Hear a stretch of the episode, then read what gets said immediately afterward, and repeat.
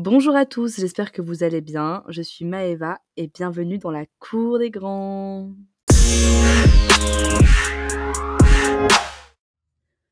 Bonjour à tous et bienvenue dans un nouvel épisode de la cour des grands. Aujourd'hui, nous recevons euh, une femme extraordinaire qui va nous parler de, de son histoire, de, des grands moments de sa vie. Je te laisse te présenter.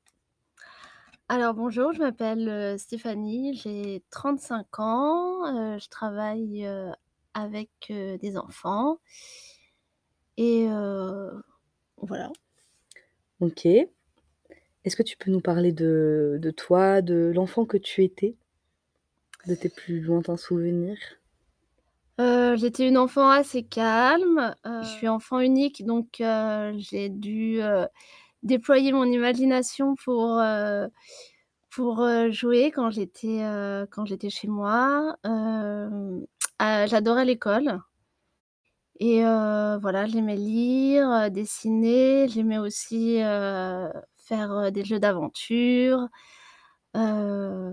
Voilà, une enfance, joyeuse, pleine de rêves. Est-ce que tu peux parler de ta famille, donc tes parents? Donc tu as dit que tu étais enfant unique, mais bon. Alors, heu, j'ai été élevée par, heu, ma mère, heu, qui était, mère célibataire et par ma grand-mère aussi. On habitait tous les 3, heu, toutes les 3 ense ensemble. Alors, ma mère, alors je m'en suis pas aperçue, quand j'étais petite, mais maintenant avec le recul, je me rends compte que ma mère avait, heu, une éducation, heu, très particulière dans le sens où, heu Heu, elle m'a jamais posé, de limites. Heu, j'ai jamais été, punie, sanctionnée, que ce soit, à l'école ou, en dehors de l'école. Pour les notes, par exemple, il y avait pas de, de pression, elle vérifiait pas mes devoirs. Elle me laissait très, heu, très autonome. Après, c'est vrai que je travaillais bien et que j'adorais l'école, mais heu, voilà, elle m'a jamais mis la pression. Heu, pareil pour, pour choisir, mes études, mon métier. Elle m'a toujours, dit de faire, ce que j'avais envie de faire. Il Fallait que je suive mes rêves. Après, elle était très, très maman poule, très, protectrice et très anxieuse. Heu, du coup, heu, je pense que je suis aussi anxieuse qu'elle, mais heu, mais voilà, elle m'a jamais, dit, «Ne fume pas, ne bois pas, ne sors pas». Je pense que, voilà, il y avait une confiance et c'est ça qui m'a qui nous a permis, d'avoir une relation, saine et qui a permis aussi à voilà, je fasse pas de grosses bêtises, que j'ai pas envie de de lui mentir ou de faire n'importe quoi et heu et voilà. Parce que tu avais pas de avais pas de règles à transgresser. Voilà, Donc du coup, heu, tu étais juste dans l'écoute de toi et de tes envies et comme tu as reçu une éducation quand même, heu, assez ouverte et tout, bah, tu as pas eu besoin de de de te construire en opposition oui, aux règles posées puisqu'il y en avait pas. voilà. C'est assez, c'est un bon exemple, hein. On devrait peut-être tous prendre exemple sur ce type d'éducation finalement. Et hem, du coup, tu disais que tu avais grandi avec ta grand-mère aussi. Oui. C'est assez, heu, particulier comme schéma. Comment est-ce que vous avez vous êtes mis à vivre ensemble, heu, qu'est-ce qui Alors, heu, moi comment tu j'ai l'as vécu moi aussi? j'étais, heu, bébé en fait, donc heu, elle est enfin et elles ont emménagé, heu, toutes les 2. heu, je pense que je devais avoir un an ou donc moi j'ai toujours, heu, enfin j'ai toujours habité avec, heu, ma mère et ma grand-mère donc heu, je sais pas trop, heu, le début comment ça a commencé. Heu, voilà. Après, heu, vivre, heu, en étant 3 générations, c'est pas toujours, simple, surtout que, ma mère et ma grand-mère avaient, des caractères assez forts. Mais bon, c'est, je pense aussi dans toutes les familles, c'est jamais, jamais simple de s'entendre, mais on fait, on fait au mieux.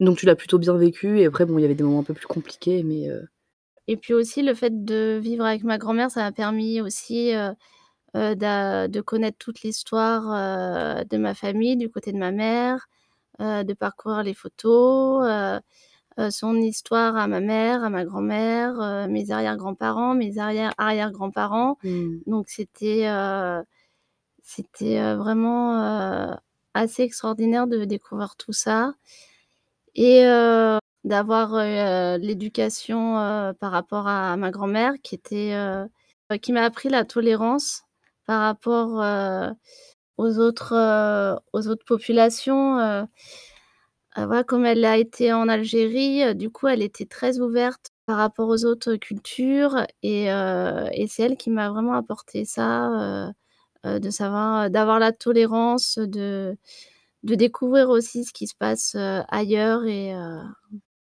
Et heu, ton père dans tout ça?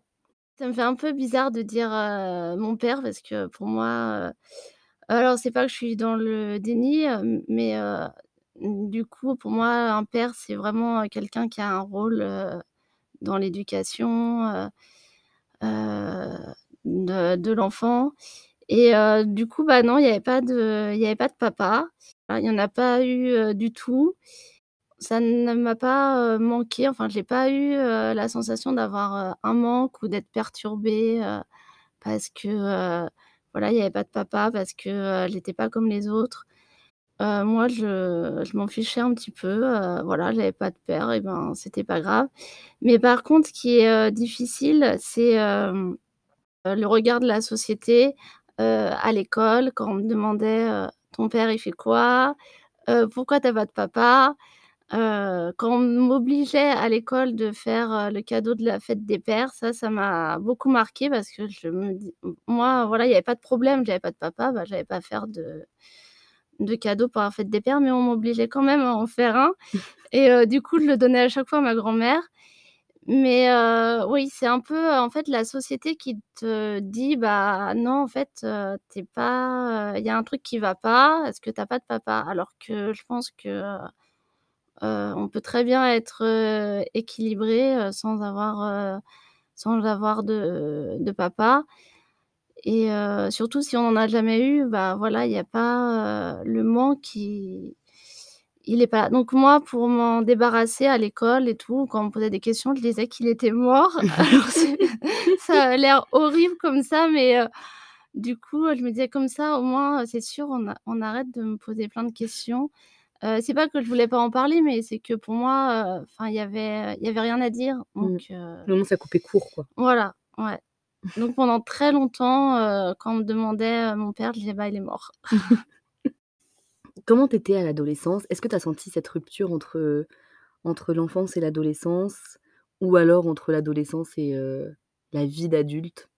Alors l'adolescence, je l'ai plutôt bien, vécue, heu, j'ai pas j'ai pas eu ma crise d'ado, enfin je pense pas, non. Ce qui était, difficile pour moi, c'est de passer, de l'école primaire, à la 6e. Heu, ça a été, une grande étape, mais en fait, ça s'est assez, bien passé, parce que, heu, dans le collège, le lycée, heu, enfin voilà, heu, c'était il y avait une ambiance, une bonne ambiance et j'étais bien entourée aussi, au niveau des copains, des copines. Je pense que je me suis même pas rendu compte en fait que que j'ai grandi, heu, Mmh. que je suis devenue adolescente, voilà, j'avais toujours enfin, il y avait toujours l'enfant, qui était, qui était très présent et il y a peut-être le corps qui changeait, mais heu, à l'intérieur, heu, c'était toujours, heu, toujours, enfin, j'ai joué très longtemps avec mes Barbie, j'ai eu du mal à à les quitter. Ça, ça a été la la rupture quand j'ai dû, donner ma caisse, de Barbie, je m'en rappelle, ça a Mmh. été, une étape très importante. Mais sinon non, ça s'est, relativement bien déroulé. C'est plutôt en douceur, quoi. Oui. Est-ce que tu tu peux me parler de ce qui t'a fait te sentir adulte pour la première fois? Heu, le bah, quand, heu, ma mère est décédée, du coup, heu, bah, là, j'ai dû, vraiment être adulte et prendre, les responsabilités, d'adulte que je ne voulais pas, prendre, les papiers, tout ça. Je pense que ces 2 heu, choses-là, mon métier et cet événement, m'ont, heu, précipitée dans la cour, heu, des grands. Heu, alors le fait de travailler avec les enfants, déjà ça m'a, heu, questionnée sur, du coup mon enfance, mon éducation et heu et ce que j'ai envie de transmettre. En fait, ça ça fait peur d'avoir des enfants et c'est pour ça que je je suis pas du tout animée par le désir, d'avoir des enfants. Déjà, heu heu, à petite ado, je me suis jamais vue, en tant que maman. Après les enfants que je m'occupe, dès qu'ils viennent, à l'accueil de loisirs, pour moi, ce sont comme mes enfants. Pour l'instant, j'ai pas du tout le désir, d'avoir des enfants. Je trouve que c'est, très, heu, je pense la chose la plus difficile au monde Mmh. de d'élever des enfants. Heu, la plus belle aussi, hein, je pense que c'est un miracle et tout, les enfants, c'est merveilleux. Heu et puis ça nous, permet de, nous élever et c'est ça qui est, heu, qui est assez incroyable. Ça nous demande aussi de nous remettre en question. Qu'est-ce qui qu'est-ce que j'ai fait de bien avec l'enfant? Qu'est-ce que j'ai pas fait de bien? Qu'est-ce que je pourrais améliorer? Donc c'est, tout le temps en évolution, en fait. On, quand on s'occupe d'enfants, on s'ennuie jamais parce qu'on se questionne tout le temps. Voilà, on essaye, de faire au mieux, de réparer, de d'améliorer, de nous élever, voilà, de grandir, en même temps qu'ils grandissent. Alors, concernant, le décès, de ma mère, heu, j'avais 29 ans. Alors, heu, c'est un événement qui m'a qui m'a rendue, heu, adulte, enfin qui m'a poussée, heu, c'est même poussé, vers l'âge adulte parce que, là, il y a plus, y a plus maman pour, faire, les papiers, il y a plus maman pour, dire, «Faut faire ça», voilà. Il faut, je pense que quand on perd ses parents, forcément, on doit on doit devenir responsable parce que, heu, voilà, on doit on doit assumer tout seul. Heu, alors, heu, en fait, le ma mère est tombée malade. C'est, quelque chose, normalement, on dit qu'on se prépare parce que je savais que la fin, la fin était inévitable. Mais, même, en connaissant, heu, la fin, heu, on se prépare, heu, pas vraiment à à ça. Donc, hem, donc elle est tombée malade et heu, pendant plusieurs mois, du coup, je me suis occupée d'elle, matin, midi, la nuit, enfin voilà, je ne faisais que ça, de m'occuper d'elle. J'ai dû aussi affronter, bah, la maladie en même temps qu'elle et ça, c'était quelque chose, de très, très, très compliqué pour moi parce que je suis, quelqu'un qui déteste, heu, les hôpitaux, heu, les médicaments, heu, la maladie, les médecins, enfin tout ça, ça me ça me fait horreur. Et du coup, bah, j'ai dû prendre, sur moi et en fait, c'est moi qui ai pris le rôle un peu heu, du parent, qui soigne, son enfant. Et voilà, ça a été très compliqué et en même temps, avec le recul, heu, voilà, je regrette pas du tout, d'avoir pris, d'avoir pris ce temps, d'avoir, un petit peu mis ma vie entre parenthèses parce que, heu, fallait que ça se passe comme ça, fallait que je sois là et j'aurais pas, heu, ça pouvait pas être autrement. Voilà. Certains peuvent voir, que c'est un sacrifice, mais pour moi, c'est pas un sacrifice, c'était, c'est normal en fait de de s'occuper de ses parents. Alors là, c'était peut-être, beaucoup parce que j'ai presque pris le rôle, d'infirmière, mais pouvais pas faire autrement, je devais être là. J'ai pu, lui dire au revoir, donc je pense que ça, c'est quelque chose d'assez, d'assez important de pouvoir dire, au revoir, à la personne parce que beaucoup, peuvent pas et regrettent.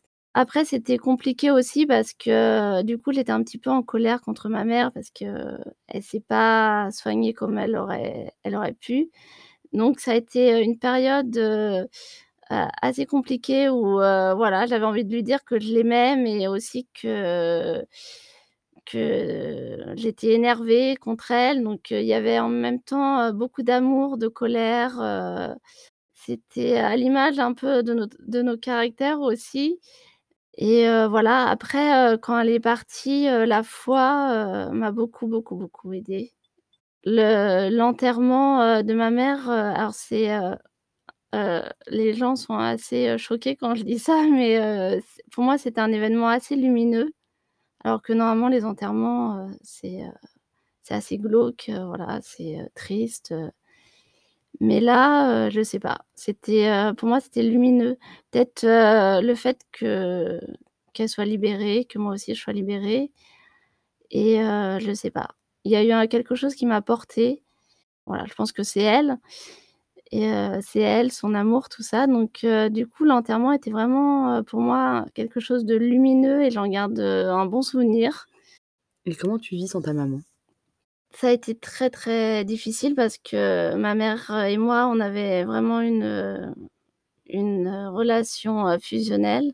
Voilà, en s'appelant tout le temps, je vivais encore avec elle et du coup, ça a fait un grand, grand vide.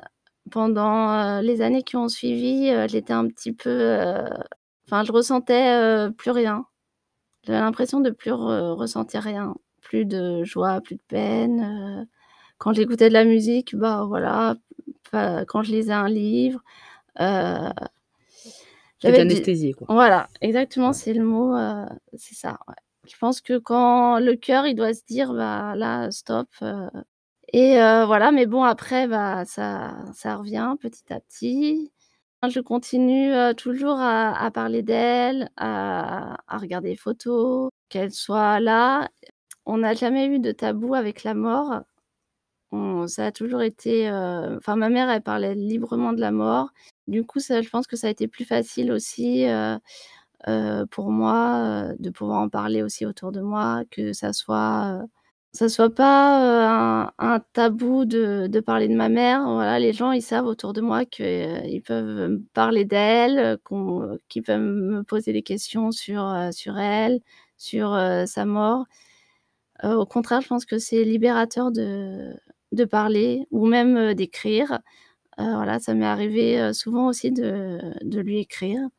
Tu l'as fait continuer de vivre à travers, l'écriture, Oui, heu et puis même à travers moi, je pense bien sûr. qu'elle, heu, Elle vit. elle vit, elle s'ex elle Mmh. s'exprime à travers moi. Est-ce que tu as été accompagnée, pendant ce processus de deuil? Est-ce que tu as vu, un psy ou est-ce que tu as été, aidée?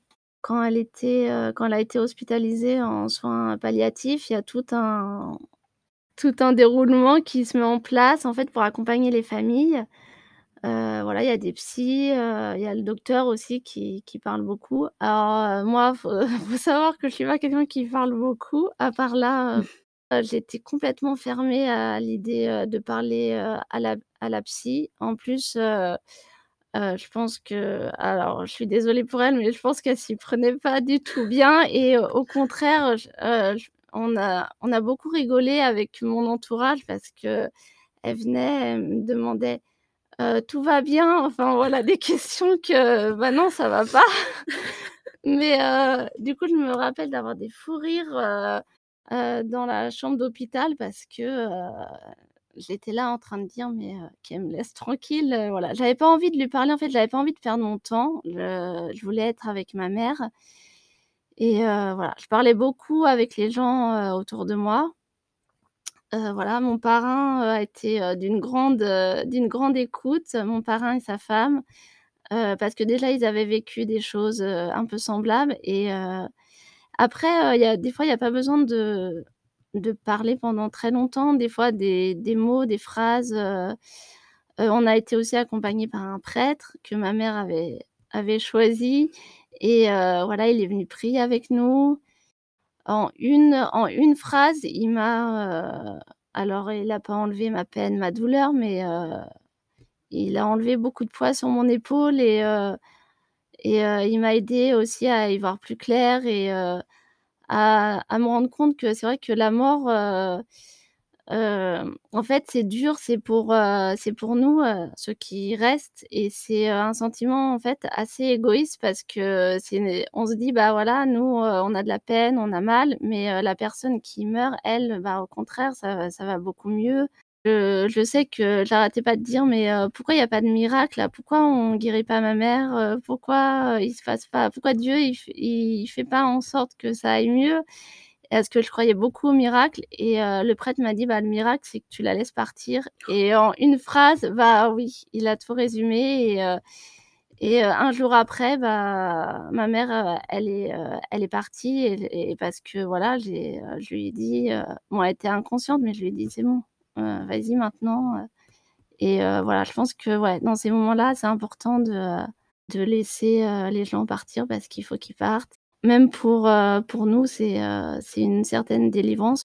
Et comment ta grand-mère a vécu, heu, la perte de son enfant et comment toi tu as vécu après avec ta grand-mère? Du coup, vous vous êtes retrouvées toutes les 2?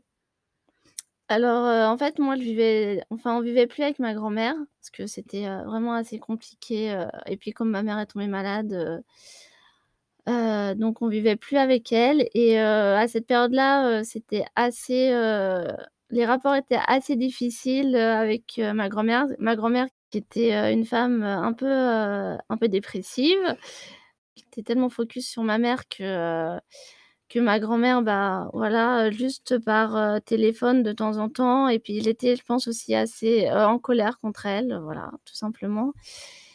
Quand elle a su que ma mère, avait un cancer, elle a pas réagi plus que ça. Je pense qu'elle s'est pas rendue compte parce que déjà elle, elle l'a pas vue, du tout, malade, rien du tout. Mais heu, quand ma mère est décédée, en fait, le jour, heu heu, le jour même, j'ai été voir, ma grand-mère et je lui ai annoncé. Et là, bon, bah, elle s'est effondrée.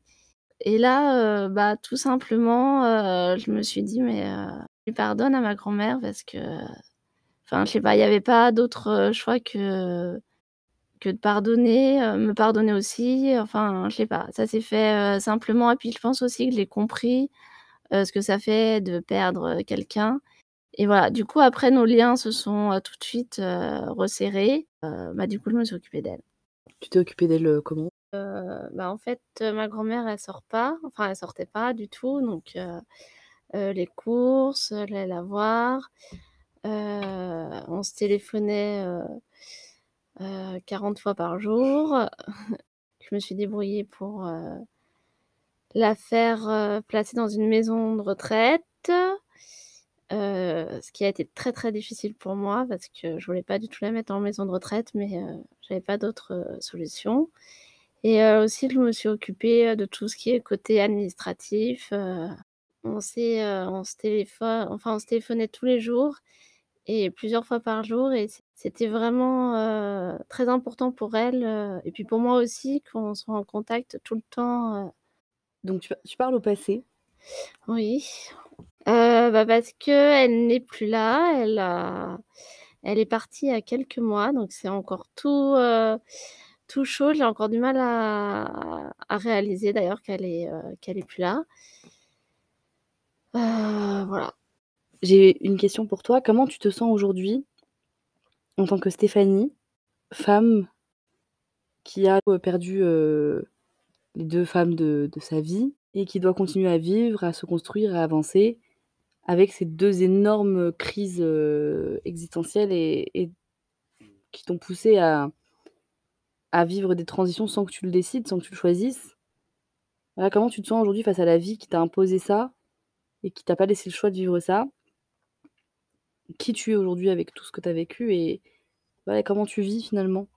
Heu, alors, heu, c'est très difficile de répondre à cette question parce que j'ai pas encore les idées, heu, très, très claires de, heu, où je vais, heu heu, comment ça va, heu, c'est, heu, encore très, très, heu, très embrouillé, heu, dans ma tête, dans mon cœur, dans mon âme. Tout est, heu, assez confus. Heu, je dirais que la petite fille, à l'intérieur, est complètement, heu, complètement perdue. Mais l'adulte est là pour, pour prendre, la main de la petite fille. J'ai beaucoup, beaucoup d'espérance donc je sais que ça va aller. Mais là, ouais, je me sens un petit peu, un petit peu perdue et heu, j'ai pas encore, digéré, tout ce qui s'est passé, que ce soit, pour ma mère ou pour ma grand-mère, c'est encore, chamboulé mais avec le temps, ça viendra tranquillement. Je pense que je suis, heu, entre, heu, différents passages.